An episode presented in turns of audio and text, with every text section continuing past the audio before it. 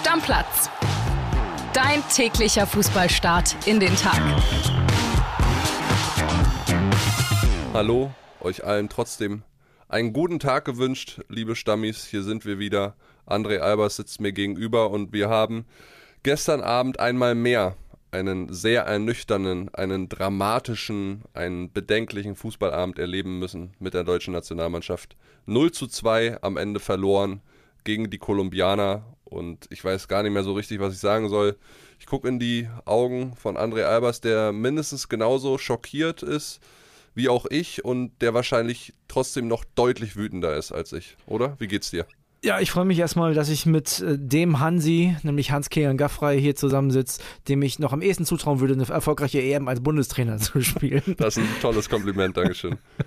Ich dachte eigentlich, da bin ich ganz ehrlich zu dir, man kann den Frust, den wir so in den letzten Tagen und Wochen über diese Nationalmannschaft hatten, gar nicht mehr steigern. Aber wenn du dann eine erste Halbzeit spielst, wo du. Das ist komplett, kompletter Wahnsinn. Ich würde sagen, bevor wir beide weiter schnacken, hier Heiko Niederer, ne? Der musste sich schon wieder live im Stadion angucken. Hat noch mehr Mitleid verdient als wir beide eigentlich und wir hören mal, was er zu sagen hat.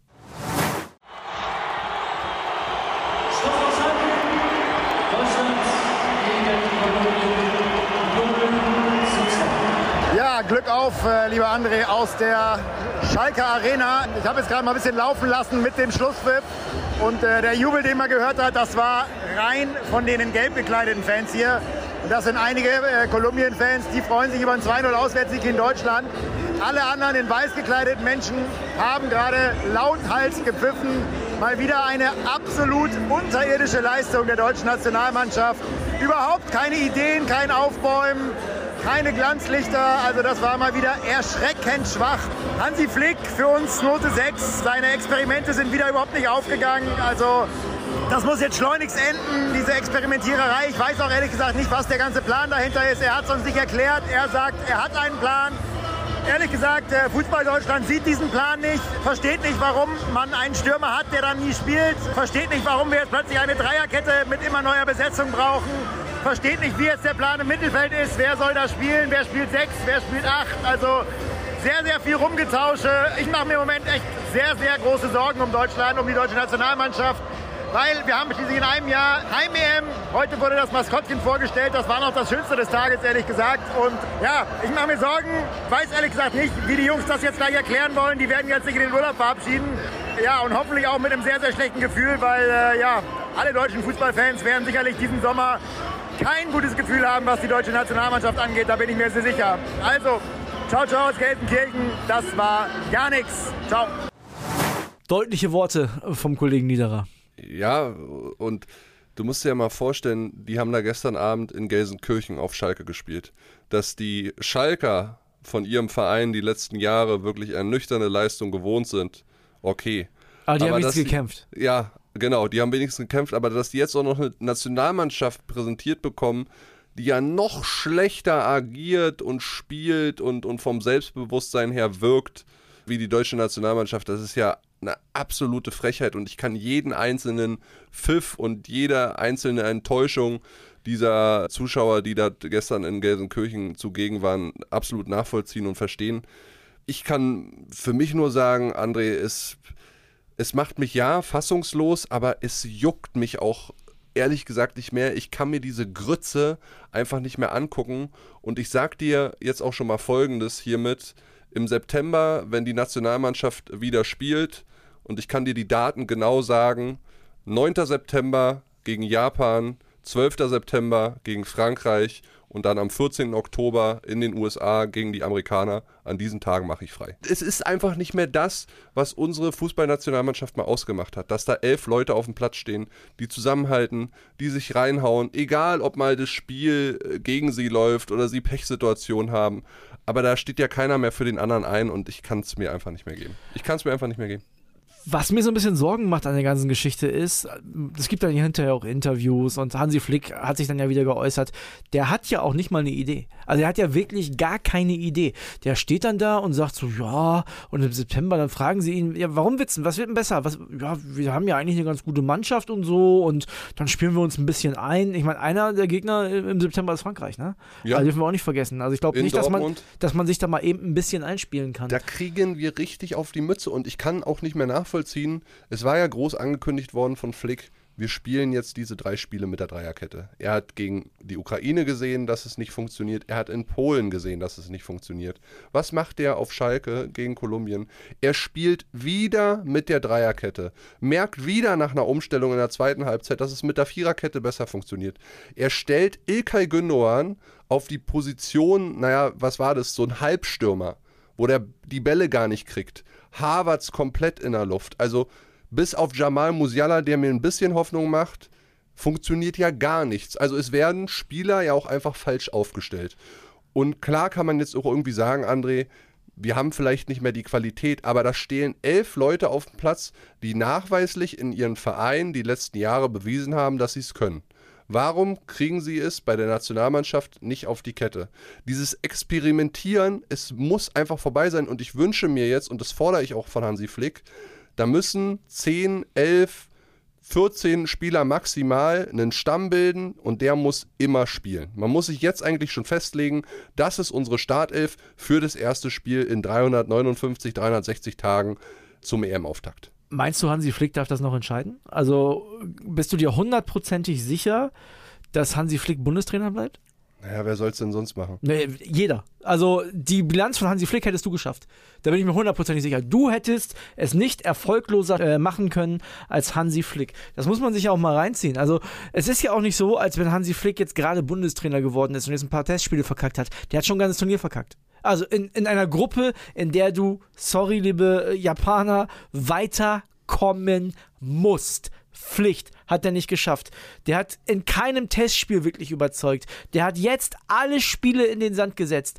Es gab, glaube ich, noch nie, das meine ich jetzt wirklich ernst, es gab noch nie einen Trainer, der es mehr verdient hätte, entlassen zu werden wie Hansi Flick heute. Ja. Noch nie. Es gab noch keinen Bundestrainer. Ich verstehe auch nicht, dass es die Frage überhaupt gestern gar nicht gab. Denken Sie über Rücktritt nach? Ja, hat er aber ja in seinen Aussagen schon durchblicken lassen, dass er auf jeden Fall noch Bock hat, dabei zu sein. Er sagt ja, er will seinen Weg kompromisslos weitergehen. Ja, super. Aber da frage ich mich, wie weit hat sich denn auch die Nationalmannschaft entfernt von uns allen. Also du hast ja das Gefühl, die leben dort in ihrer eigenen Bubble, egal ob es jetzt Handy Flick ist, Rudi Völler, Bernd Neuendorf, der die Spieler DFB, und genau. so weiter. Ja.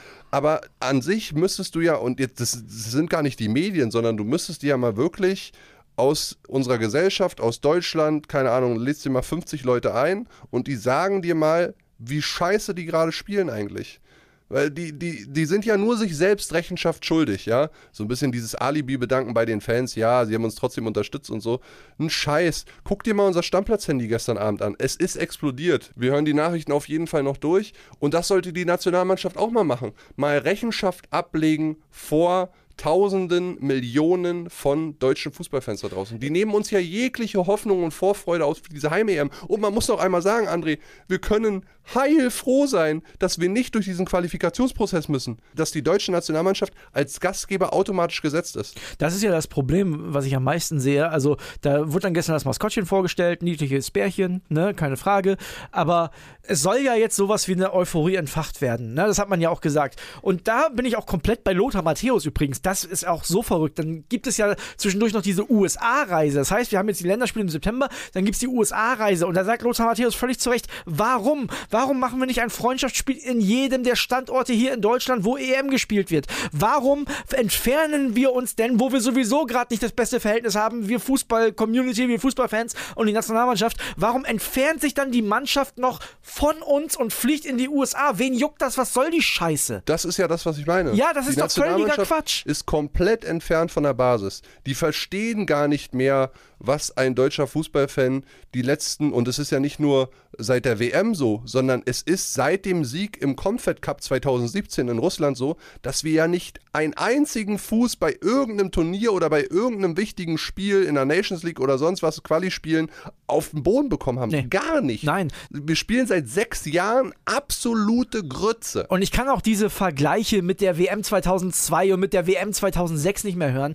Da war die Mannschaft individuell viel, viel, viel, viel, viel schlechter. Die war viel schlechter. Ich höre jedes Mal dieses, ja, wir haben ja vor der WM 2006 gegen Italien auch mal auf die Mappe gekriegt. Ja, Leute, Italien ist 2006 übrigens Weltmeister geworden. Gegen den Weltmeister. Da haben wir nicht gegen Kolumbien gespielt oder gegen hier Polen oder sowas, die übrigens 3-2 gegen Moldawien in der EM-Quali gestern verloren haben. Ja. Da haben wir gegen den Weltmeister verloren. Ja, und der Unterschied zu damals ist auch nochmal, klar hatten wir da so Carsten Ramelow, Marco Bode in diesem 2002 WM-Team mit dabei. Aber die Jungs haben zusammengehalten. Die haben, die haben sich als Mannschaft formuliert. Hier hast du ja nur noch das Gefühl, wir sind ein zusammengewürfelter Haufen aus Einzelspielern, die gar keinen Bock hatten, miteinander so richtig zu performen. So kommt es bei mir jedenfalls an. Wenn du mich fragst, ich, ich bin 100% davon überzeugt, wenn du irgendwie die Stimmung drehen willst, musst du den Bundestrainer entlassen. Du musst den. Ich wüsste nicht, was passieren soll. Er hätte gestern die Chance gehabt, im Interview bei RTL nach dem Spiel zu sagen, Leute, das ist jetzt passiert, das ist deswegen passiert und deswegen wird es ab September anders. Konnte er nicht. Konnte er nicht. Ratlos. Der saß 90 Minuten ratlos auf der Bank. Der war hinterher ratlos in dem Interview. Er konnte es nicht. Und wenn du irgendwie eine Aufbruchstimmung haben willst, dann brauchst du einen Typ, kriegst Jürgen Klopp nicht, aber einen Typ Jürgen Klopp, der jetzt der, wenn du den siehst bei der Nationalhymne vorm Spiel, wo du schon Gänsehaut kriegst Ja. und mit Deutschland-Trikot und am besten noch der Deutschlandfahne im, ins Gesicht gemalt, schon auf dem Marktplatz stehst. So einen Trainer brauchst du jetzt. Und nicht Hansi Flick, der von Ausrede zu Ausrede eilt, der schon ein Turnier verkackt hat und der jetzt stur da weiter rumrennt und sich vom DFB dann noch den Arsch pudern lässt. So funktioniert das nicht. Jetzt läuft der Albers Kopf Ja, ich kann das an. einfach nicht nach, ich kann es wirklich nicht nachvollziehen. Es macht mich wirklich richtig, richtig, richtig sauer. Nicht nur, dass die so scheiße spielen, sondern dass sie auch noch sagen, ja, ist halt so und wird besser. Nein, das reicht einfach. Das reicht vor so einer Heim-Europameisterschaft nicht. Schon gar nicht, wenn man die Möglichkeit hat zu reagieren. Also, wenn wir, ich spreche jetzt wieder über dieses Italien-Spiel, was wir verloren haben vor der WM 2006. Das war im Frühjahr, da war zu spät. Da wäre eh nichts mehr gegangen. So, das Turnier ist ja auch glimpflich ausgegangen. Da war die Mannschaft auch lange nicht so gut wie jetzt übrigens.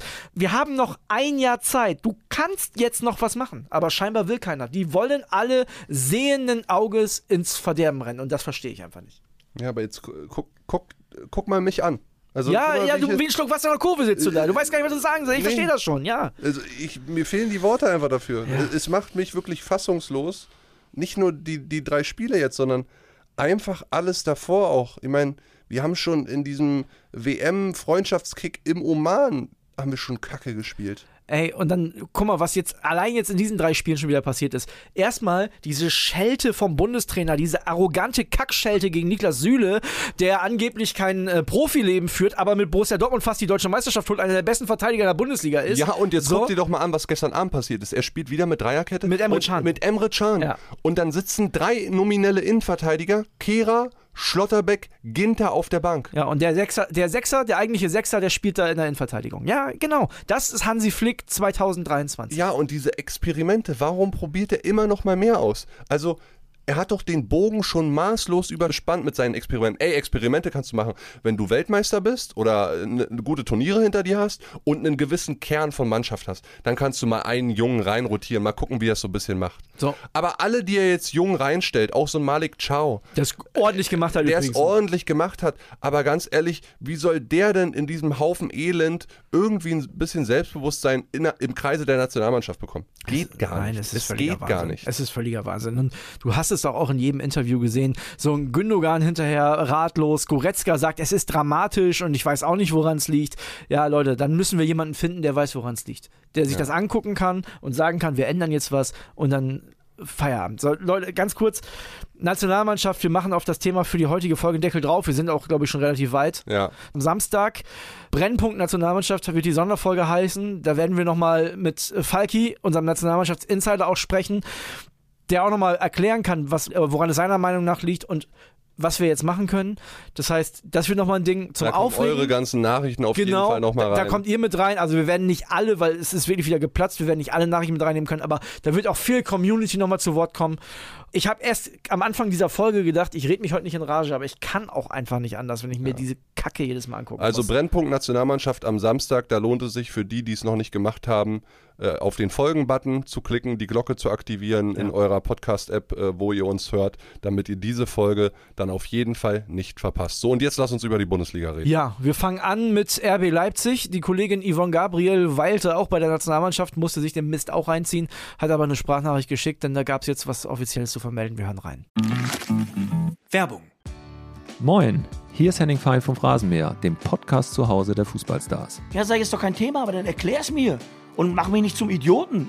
Wenn du Lust hast, die Spieler, Trainer, Manager und natürlich Legenden mal richtig kennenzulernen, dann hör den Phrasenmäher. O sole mio, stai accanto di me. Hier erfährst du, wie die Stars wirklich ticken, was sie beschäftigt und welche Anekdoten aus ihrer Karriere sie niemals vergessen. Haben sie mich auch gefragt. Ja, man, hast du schon mal was von Belastungssteuerung gehört? Ich sag, bevor du anfängst zu steuern, musst du erstmal belasten. Abonnier den Phrasenmäher am besten direkt bei Spotify, bei Apple Podcasts oder deiner Podcast-App, damit du keine Folge verpasst und erfahr Geschichten, die sonst hinter den verschlossenen Türen der Bundesliga bleiben. Werbung Ende. Hallo André, ja, Bild hatte es ja im September schon vermeldet, geheimer Medizincheck in der Nähe von Frankfurt, Christopher Nkunku und der FC Chelsea. Seit gestern ist das offiziell und das ist ja durchaus auch eine traurige Nachricht für die Bundesliga und für RB Leipzig. Der Franzosenstar geht nach London zum FC Chelsea, wechselt bis 2028 in die englische Hauptstadt und er geht als Torschützenkönig der Bundesliga mit seinen 16 Treffern. Für RB ein ganz herber sportlicher Verlust, aber immerhin beschert er dem Club nochmal einen Millionensegen. 65 Millionen fließen nach unseren Informationen und das sind 10 Millionen mehr, als die eigentliche Ausstiegsklausel des Franzosen war. Hintergrund ist der, das lief schon 2018 bei Nabi Keta Deal nach Liverpool so. Chelsea wollte ihn schon vor einem Jahr Leipzig hat gesagt, gut, dann macht ihr einen kleinen Aufschlag und dann hat man ihn für 65 statt der 55 bekommen. 10 Prozent davon gehen nochmal zu Ex-Club Paris, aber dennoch ist es für RB finanziell ein guter Transfer und ein Rekordtransfer, ein Rekordabgang nach Nabi Keta, wie gesagt, 2018. Ja, einer geht, einer kommt. Christoph Baumgartner, der Hoffenheimer, das wird nach unseren Informationen diese Woche noch fix. Der TSG-Spieler wechselt bis 2027 nach Leipzig, kostet 27 Millionen Euro Ablöse und soll die Leipziger Offensive wieder neu beleben nach dem schmerzhaften Abgang von Christopher Nkunku.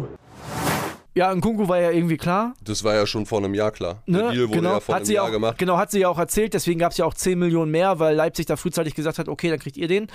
Baumgartner, ob das der 1 zu 1 Nkunku-Ersatz ist, hm. Vor allen Dingen für die Kohle weiß ich nicht. Ja. Weiß ich wirklich Ja. nicht. Aber werden wir sehen. Aber ich Fall- hatte den auch nie so auf dem Radar, weil er halt bei Hoffenheim gespielt hat. Ja, und äh, auch ist aber auch nicht ganz so offensiv gewesen. Wir werden mal gucken. Die werden da sicherlich noch mehr machen, Leipzig, bin ich mir sehr, sehr sicher. Union, auch nochmal ein kurzes Thema. Eigentlich nicht Union, sondern eher Schalke 04. Denn äh, Seguin wechselt tatsächlich. 750.000 Euro Ablöse sollen es sein. Er geht zu Schalke 04. Dreijahresvertrag kriegt er. Der zweite Sechser, den die in dieser Woche kaufen. Ja, bis jetzt, also die Transferwoche für Schalke 04 auf jeden Fall ein Erfolg. Dem Schallenberg und jetzt auch Seguin, der äh, bei weitem kein schlechter ist. Der hatte bei Union einfach das Problem, dass er viele Qualitätsspieler vor ihm hatte. Aber immer wenn er so reingekommen ist, gerade in der zweiten Saisonhälfte, hat er es wirklich gut gemacht. Auch ein paar spielentscheidende Szenen mit dabei gehabt. Und für den Jungen macht es absolut Sinn. Und ich hätte nicht gedacht, dass Schalke für die zweite Liga so zwei Kaliber für relativ kleines Geld auch bekommen kann. Die rüsten richtig gut auf. Ja. Also da scheint man, und das wird ein Riesenvorteil sein zum Abstieg von vor zwei Jahren, da scheint man schon früh einen Kader beisammen zu haben. Musst der, du ja auch. Guck Ja, die klar. haben ja gar nicht so viel Zeit. Nee, stimmt, aber damals war es ja so, da hatten die eigentlich viel Zeit, das zu planen Ja. und trotzdem kam am Ende ja, eine okaye Mannschaft raus, die es dann irgendwie geschafft hat. Weil damals aber auch die finanzielle und wirtschaftliche Lage noch mal schwieriger einzuschätzen war, als sie jetzt. ich glaube auch, dass Thomas Reis eine, eine große Rolle spielt. Das ist ein, ein guter ja. Mann, der einen klaren Plan hat. Ja. Schalke 04 machen wir auch einen Haken hinter und Kili, ich würde sagen, für heute lass uns nicht weiter künstlich noch über Dinge reden, machen wir einen Deckel drauf. Wir beruhigen uns ein bisschen. Wir werden morgen, das kann man schon mal sagen, ein ganz bisschen mal U21 machen, denn da startet äh, tatsächlich das nächste Turnier und wir wollen mal gucken, wie da die Chancen aussehen. Dass ja, dass die uns vielleicht ein bisschen mehr Freude bereiten. Ja. Und dann vielleicht auch die Frauen-WM uns ein bisschen Freude bereitet. Ich weiß es nicht. Aber da, ja, weil, guck mal, du siehst mir jetzt hier sitzen wie so ein Schluck Wasser, du hast es schon Ja. gesagt. Mir hat die Episode Spaß gemacht, aber ich würde einfach mal gerne wieder über ein erfreuliches auch Nationalmannschaftsthema reden. Und da kommt mir die U21 und dann auch die Frauen-WM echt gerade gelegen. Also, also irgendwie sind am Ende der Saison alle frustriert. Ne? Also die Ja. Bayern-Fans, weil es ganz viel Ärger gab und dann diese Entlassung. Die Dortmund-Fans, weil sie die Meisterschaft nicht gepackt haben. Ich, weil Werder eine schlechte Rückrunde gespielt hat. Nur du eigentlich nicht. ja, aber trotzdem, ja, irgendwie. Und siehst du, jetzt habt ihr dem Jungen sogar die Champions League-Saison kaputt gemacht. Danke, Hansi. Deckel drauf. Tschüss. Stammplatz. Dein täglicher Fußballstart in den Tag.